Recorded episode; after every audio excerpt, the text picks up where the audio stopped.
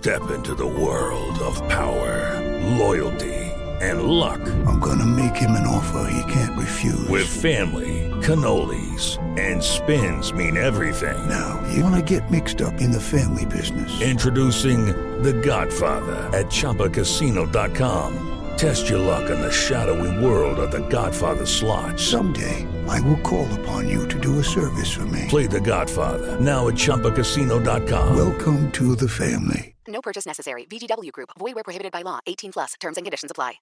Nossa Conversa. É um prazer enorme conversar com você. Com Vanderlei Nogueira. Nós vamos conversar com o Júlio Casares, que é o candidato da situação nas próximas eleições do São Paulo. Júlio, um grande abraço, obrigado pela gentileza, por nos atender. Eu só queria começar só fazendo um registro que o São Paulo nessa, nessa disputa não tem situação e nem oposição. É, eu deixo isso bem claro, porque existe uma chapa que é a grafite, a chapa branca, representada pelo meu adversário, ah, onde nós temos, um, no nosso caso, uma coalizão onde tem o candidato ao presidente do Conselho Deliberativo, ou tem Ares de Abreu, da oposição. Quem coordena a minha campanha é o ex-presidente José Eduardo Mesquita Pimenta, que disputou uh, com o LECO, ou seja, o DNA da oposição, uh, e do lado adversário, com todo respeito, ele é o vice-presidente, faz parte, é membro do Conselho de Administração e tem lá inúmeros diretores, inclusive da atual gestão. O diretor da base apoia ele, o diretor do Estado apoia ele e saiu da gestão há 20 e poucos dias. Portanto, essa é uma até discussão subliminar, mas é importante registrar. Existe uma chapa uh, uh, uh, grafite, que é a nossa coalizão, e a chapa branca, que eu respeito muito. E vou continuar, Vanderlei, trabalhando em cima de propostas e um plano de gestão que está aqui, que foi concebido há três meses, com grandes técnicos e com a experiência de profissionais da iniciativa privada. Júlio, eh, aliás, você já respondeu logo na abertura uma, uma das perguntas que, que, que, uma delas foi feita pelo Flávio Prado, perguntando, então o, você considera, perguntando ao Roberto Natel, você considera o Júlio eh, candidato da situação? E ele reafirmou, dizendo que, que que você é candidato da situação, é apoiado por toda a diretoria do, do presidente Leco. Enfim, você já sabe, você já sabe qual foi a resposta. E você eh, abre dizendo exatamente isso. Como diria aquele poeta, parece que está todo mundo querendo estar bem distante da administração Leco. É isso. Olha, Vanderlei, a questão é apenas de registro histórico e factual, né? É, existe um, um, lado crítico da gestão do Leco Uh, e todos sabem que eu nunca fui o preferido do Leco para ser candidato a presidente, inclusive pessoas que apoiam na chapa adversária postulam ainda essa indicação, já postularam, o que é legítimo, o que é perfeitamente legítimo. O que é importante registrar é que todo discurso precisa ter um fato. Uh, o vice-presidente é vice-presidente do LEC porque foram eleitos na mesma chapa. Não existe voto separado para o vice-presidente. Os votos recebidos pelo LEC foram os votos recebidos pelo adversário. Mas é normal. E também, uh, nos seus apoios, tem lá pessoas que fizeram parte da gestão do futebol do presidente Leco. Então, isso é importante pontuar. O que fica claro, uh, Vanderlei, que hoje o São Paulo tem uma nova geografia política. Uma geografia política formada por grupos que tiveram momentos na situação de forma crítica e por grupos que têm uh, opositores a, a, história dessas gestões. Portanto, o que vale, Vanderlei, é, é o profissionalismo que nós queremos implantar. Nós não vamos lotear cargo, nós vamos trabalhar com a ajuda de conselheiros abnegados, mas os profissionais remunerados vêm do mercado. Eu não vou aqui usar, é, dar nomes de conselheiros, porque isso eu não faço e não vou lotear cargos. Pode escrever. O nosso trabalho, o nosso compromisso é com a profissionalização, Vanderlei. Flávio Prado, a pergunta ao Júlio Casares, que está conosco aqui, é o candidato da situação, o candidato à presidência do São Paulo. Queremos ouvi-lo, Flávio. Ô, Júlio, você já, já, tá, já, já está definido como candidato há bastante tempo. É, eu gostaria de saber se você acompanhou ontem a escolha do seu opositor é, como é que você viu isso? O candidato que saiu é um, um bom candidato para que você é, conquiste o, o, seu objetivo? Você gostaria que fosse outro? Enfim, você falaria alguma coisa sobre o que aconteceu ontem, Júlio? Flávio, eu, eu, eu tenho que estar focado no meu trabalho, é, que é um trabalho extremamente técnico de plano de gestão. Estive no clube, é, fiquei sabendo pela, pela imprensa, eu acho que eu não tenho que interferir em nada, até porque é uma decisão interna deles. Nós já tínhamos definido, não precisamos da prévia, até porque houve um envolvimento já há algum tempo de toda essa base de grupos de sócios e conselheiros. O que nós precisamos estabelecer, Flávio, que eu tenho colocado aqui, é a responsabilidade que o momento requer. É, eu não vou é, falar de candidato nenhum, não vou mencionar nomes, eu vou trabalhar firmemente numa campanha propositiva, não passando de longe por fake news, por ataques, porque o nosso compromisso é com a, a, a, a solução dos problemas de São Paulo. Um plano de gestão, para mim, é mais importante que qualquer questão política. Estou muito feliz com o apoio recebido pelos conselheiros. Hoje, mais um conselheiro uh, veio aderir ao nosso movimento, muito sócio, e principalmente depoimentos gravados por ex-jogadores, ex-atletas, que eu estou colocando até no ar com muita honra, satisfação, treinadores da nossa história, grandes campeões, que nos deixa feliz. Nós estamos no rumo, Flávio, que um time que quer ser campeão não tem que olhar o adversário, ele tem que fazer o seu trabalho, é isso que nós procuramos fazer para o bem do São Paulo Futebol Clube e para as mudanças é, na linha de administração, na profissionalização efetiva. Quero aqui dizer também que não teremos nunca mais remunerado é, conselheiro remunerado São Paulo. E aqui eu quero render uma homenagem ao meu companheiro de chapa, ontem Aires de, de Abreu, que liderou esse processo, é, esse movimento, e isso é uma realidade graças a, ao entendimento da coalizão que permitiu uma votação que vai impedir no, na história que isso se repita. Isso foi um erro é, que jamais vai se repetir. Então eu quero aqui homenagear meu companheiro de chapa, ontem Aires de Abreu. Ô, ô Júlio, é, eu conheci um São Paulo onde não havia eleições. Era, era um, o, o, novo candidato, ele era praticamente determinado por um grupo espetacular de, de, de, de conselheiros, era o conselho.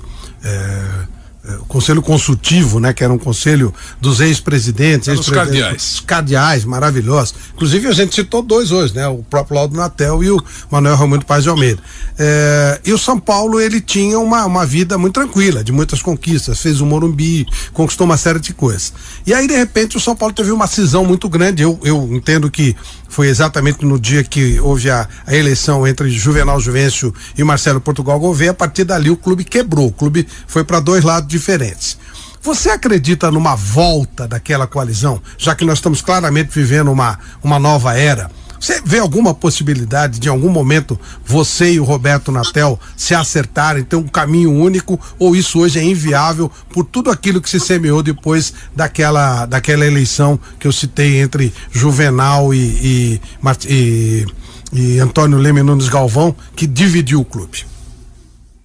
Flávio, essa é uma boa pergunta. O slogan da nossa iniciativa, na nossa campanha, é Juntos pelo São Paulo. Eu acho que todos que tiverem esse mesmo propósito, pode ser um adversário ou não, é, eu acho que essa filosofia de um plano de gestão com governança, com profissionalização, com normas de compliance, que é muito importante para que você evite problemas e que profissionalize de, de verdade. O conselheiro sempre será bem-vindo. Eu trabalharei com câmaras setoriais, com a participação deles, inclusive os conselheiros ajudaram nesse plano de gestão que está aqui comigo, eh, juntamente com técnicos. Então, eu acho possível, sim. Eu acho que todos temos um sentimento muito claro a favor do São Paulo.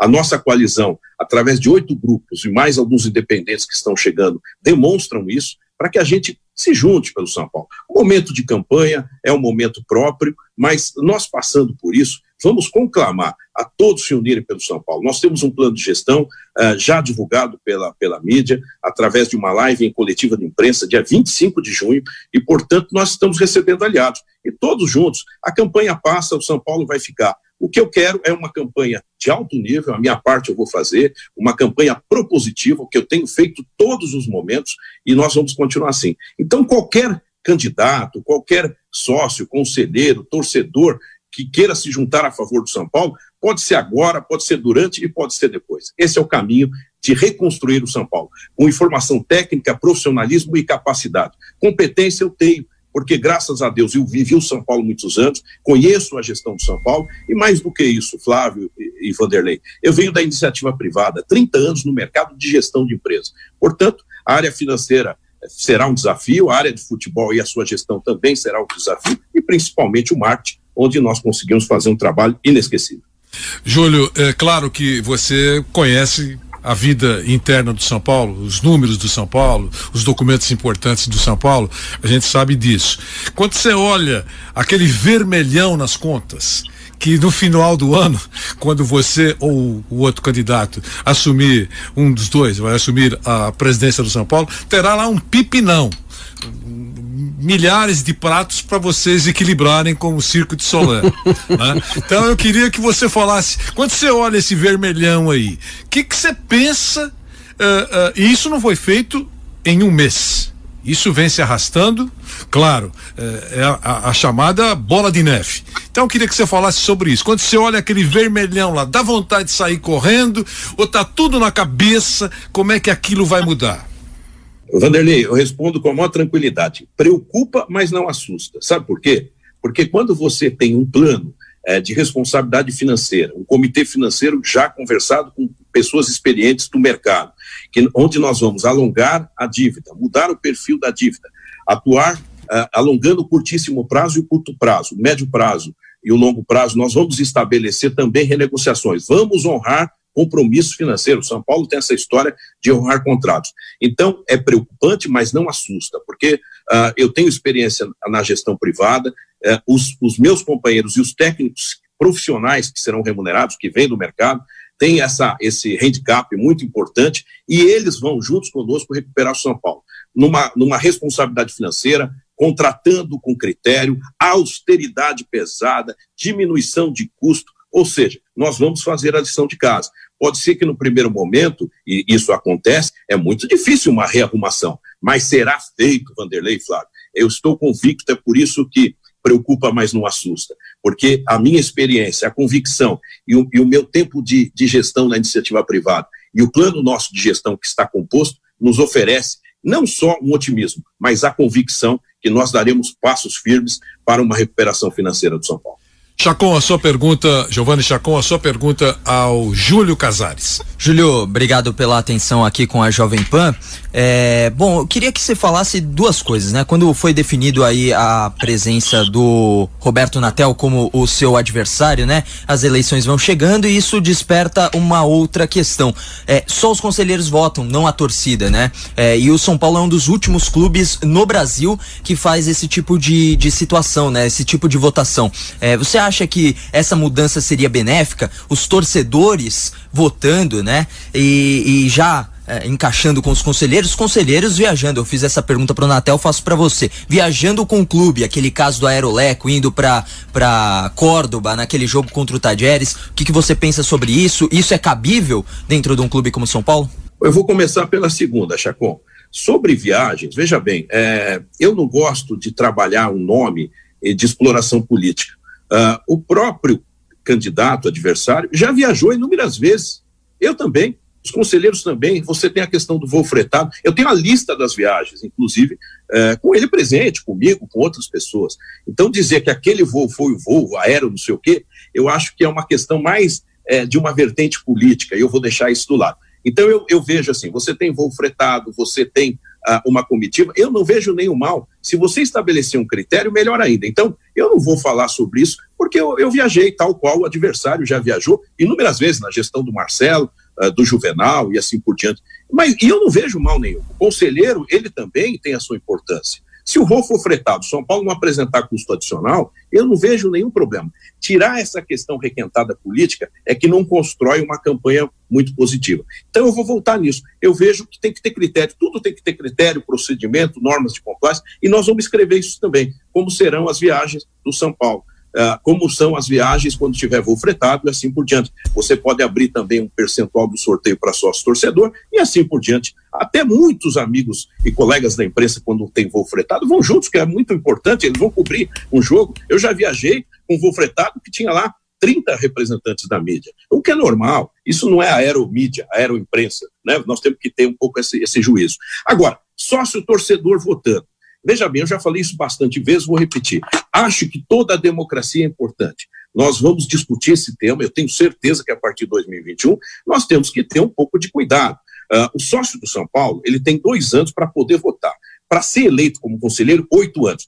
Eu acredito uh, que um sócio torcedor, para ter uma representatividade, não sei se vota direto para presidente ou outra categoria, ele precisa ter uma longevidade. Porque hoje o sócio torcedor, ele fica, o time está mal, ele sai, depois ele volta, porque ele também é, é, quer o benefício. Nós vamos reformatar todo o sócio torcedor e, quem sabe, estabelecer um caminho para essa discussão. Agora, o que eu posso colocar, veja bem, vou dar um exemplo, não é que eu sou contra, mas é um, é um, é uma, é um dado de atenção.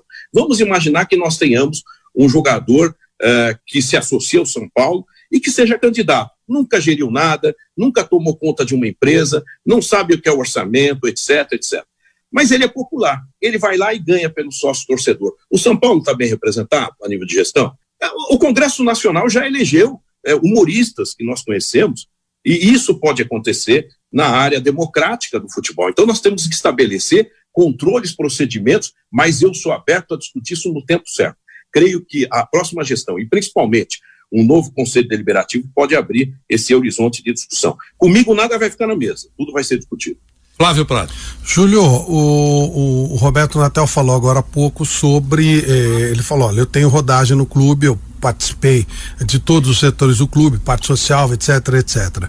Como é que você pretende levar, ser eleito, eh, o lado social e o lado eh, profissional do clube? Você falou em profissionalismo, você vai separar as coisas, porque não, não ok, para tomar conta da piscina, para inaugurar vestiário, eu não vejo nenhum problema. Eu vejo problema quando você vai administrar um montante enorme de dinheiro, contratar jogadores, etc. Como é que você pretende fazer isso ou vai ser uma coisa só? Flávio, boa pergunta. É, aliás, aliás, me dá esse, aqui o plano de gestão, está aqui, ó, autonomia administrativa da área social. Vou explicar isso.